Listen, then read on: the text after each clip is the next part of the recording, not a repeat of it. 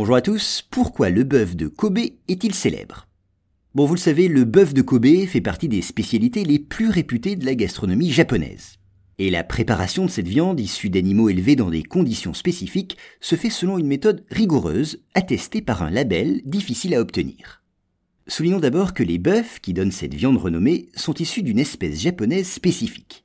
Ils ne sont élevés que dans une seule région du pays, dont le chef-lieu est Kobe.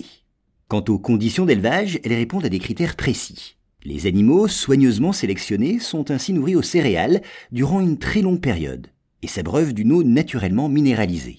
Par ailleurs, les bœufs de Kobe sont élevés dans le calme, à l'écart du stress, et on leur évite tout exercice. Tout est ainsi fait pour favoriser la production de graisse qui donne son goût délicat et si particulier à cette viande. Le but, c'est que persillée de gras, elle doit fondre dans la bouche. C'est cette tendreté qui en est la marque de fabrique. Les amateurs apprécient cette viande sous forme de steak, mais la consomment de beaucoup d'autres manières. Ainsi, la viande de bœuf de Kobe agrémente aussi la fondue japonaise, où voit ses morceaux grillés sur une plaque chauffante propre à la cuisine du pays. Et son prix très élevé s'explique par le petit nombre de bovins élevés, et par la durée d'un élevage entrepris dans des conditions, on l'a dit, particulières. Tout cela à tel point que le bœuf de Kobe fait partie désormais du patrimoine national.